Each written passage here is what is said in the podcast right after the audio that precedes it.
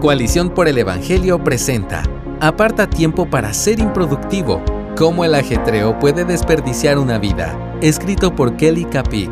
Publicado originalmente en Desiring God. El teólogo y crítico social danés del siglo XIX, Soren Kierkegaard, escribió una vez en su diario, El resultado del afán es que al individuo rara vez se le permite formar un corazón. En nuestras almas sentimos que tiene razón. El ajetreo incesante, correr de aquí para allá, tarde y con prisas, siempre con más cosas que hacer de las que tenemos tiempo, ahoga la vida del corazón. Sin embargo, me temo que muchos en la iglesia, especialmente quienes tenemos diferentes funciones de liderazgo, solemos procurar ese mismo ajetreo. De vez en cuando advertimos a los demás sobre el agotamiento y el estrés, pero estamos en constante movimiento, sintiéndonos acosados por todas las tareas pendientes y sintiéndonos culpables por los proyectos que no hemos completado. A menudo transmitimos ese estrés a los demás de forma sutil pero destructiva. Estamos ocupados, así que podemos actuar como si los demás debieran estar ocupados. Si no lo están, los tratamos de perezosos o negligentes. Pero, ¿Nuestro problema es principalmente que no somos más productivos? ¿O es que hemos permitido que expectativas poco realistas distorsionen nuestra visión de fidelidad? Aunque es muy probable que podamos organizarnos mejor y ser más eficientes, perseguir esos esfuerzos puede alimentar y ocultar el verdadero problema en lugar de ayudarlo. ¿Qué pasa si el corazón de nuestro problema no es la gestión del tiempo, sino otra cosa? ¿Qué pasa si el objetivo de la vida cristiana no es simplemente hacer más cosas? Si esto es cierto, ¿por qué sentimos la necesidad de llenar cada momento con cosas que podemos marcar en una lista de tareas o con distracciones sin sentido?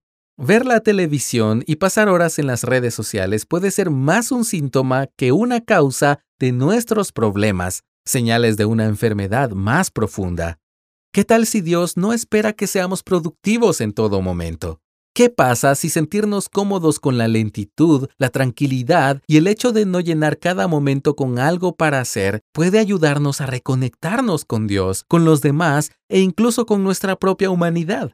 Al menos vale la pena pensarlo. Expectativas no revisadas.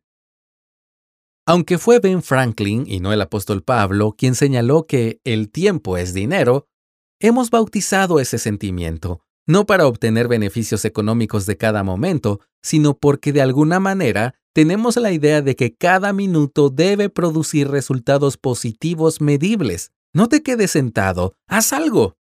Por supuesto, la diligencia, una buena ética de trabajo y la innovación suelen mejorar nuestra vida y la de los demás.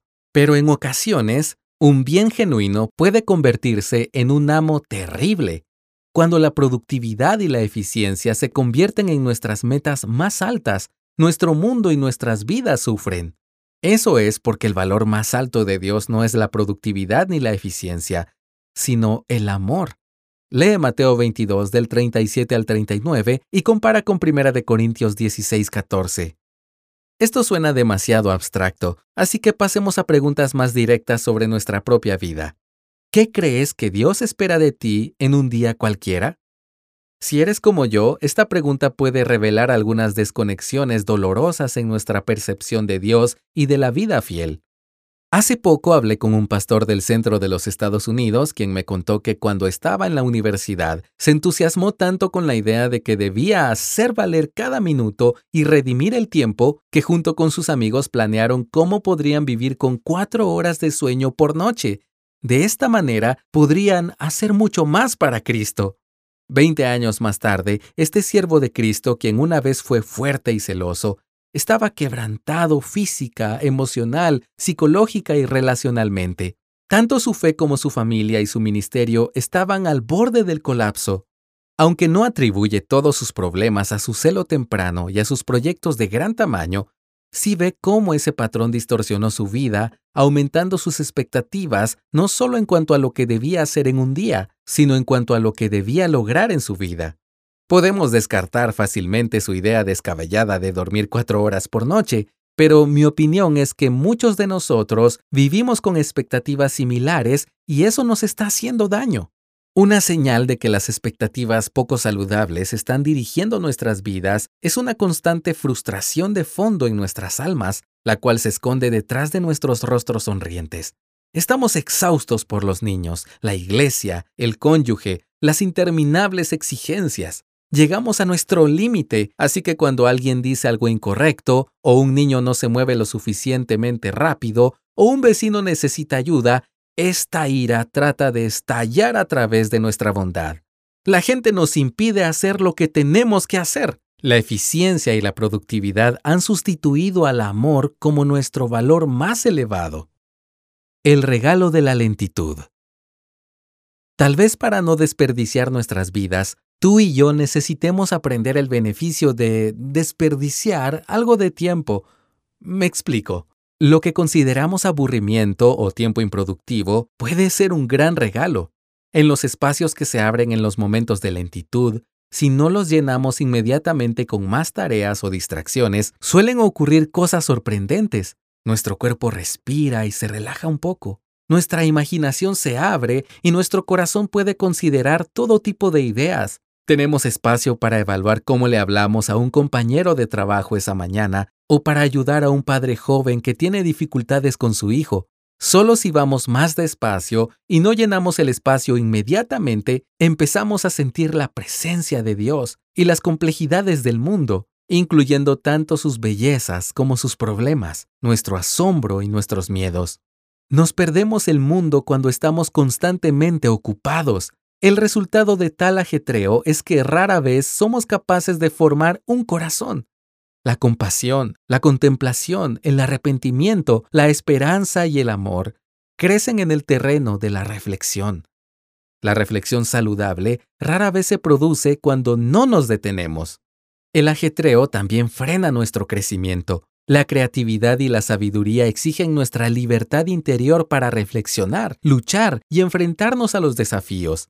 Hay una razón por la que los paseos y las duchas son a menudo lugares de gran reflexión, las distracciones son mínimas, por lo que la mente y el corazón pueden hacerse preguntas. Esos periodos de lentitud también enriquecen nuestra comunión con Dios si dedicamos tiempo al contacto mental, emocional e incluso físico que la vida excesivamente ajetreada excluye. La vida mejora si nos reservamos tiempos prolongados para la soledad y el silencio, estas prácticas han sido utilizadas y recomendadas históricamente por los cristianos que veían que el ajetreo dificultaba estar presentes con Dios y con los demás. Estos tiempos de silencio y soledad pueden ser difíciles, especialmente al principio, pero hasta que no crezcamos en nuestra capacidad de estar a solas con Dios y a solas con nosotros mismos, tendremos dificultades para reconocer la presencia del Espíritu en nuestro día. Formando nuestros corazones. Otra razón por la que nos gusta estar ocupados es que no solemos llevarnos bien con nosotros mismos. Bajar el ritmo y crear un espacio para la tranquilidad a menudo nos enfrenta a asuntos que preferimos ignorar, ya sean recuerdos dolorosos de nuestro pasado, rasgos indeseables de nuestra personalidad o acciones que desearíamos no haber realizado. Las ocupaciones pueden ser una forma de evitar enfrentarnos a nuestro pecado. También puede ser nuestra manera de evitar el deseo de ser otra persona o de tener un conjunto diferente de habilidades, antecedentes o temperamento. El ajetreo que permite la evasión puede frenar nuestro crecimiento. El afán hace que el autoconocimiento sea muy difícil. En lugar de ser honestos con Dios y con nosotros mismos acerca de nuestras heridas, pecados, motivaciones y decepciones, adormecemos nuestra sensibilidad con ocupaciones. Se necesita ser valiente para dejar que los momentos permanezcan desocupados, pero cuando estamos dispuestos a entrar en los espacios abiertos con un corazón abierto, Dios puede traer una gran sanidad y crecimiento. También ganamos más valor para entrar en esos espacios cuando vivimos en una comunidad de fe que es segura y amorosa donde los demás no entran en pánico ni se cierran ante nuestro dolor y nuestras debilidades. Cuando los demás se sienten cómodos con la tranquilidad, el misterio y el trabajo sin terminar, lo suficientemente seguros en Cristo como para soportar las situaciones complicadas, eso también nos libera para enfrentarnos a esta época en la que Dios todavía está completando lo que inició, como enseña Filipenses 1.6. Dios no tiene problemas con los procesos. Aprendemos a evitar el ajetreo interminable cuando el abrazar la lentitud se convierte no solo en un valor personal, sino en el de nuestra comunidad.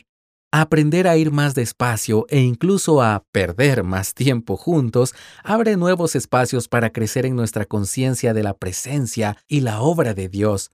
Empezamos a convertirnos en personas que pueden, en la lentitud, orar sin cesar, a menudo sin darnos cuenta de que eso es lo que está ocurriendo.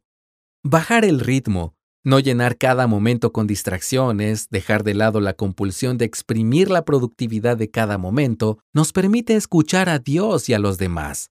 Da a nuestra imaginación y creatividad oxígeno para respirar y empezamos a formar un corazón. Abre el camino del amor. Así que adelante, desperdicia algo de tiempo porque esto puede evitar que desperdicies tu vida.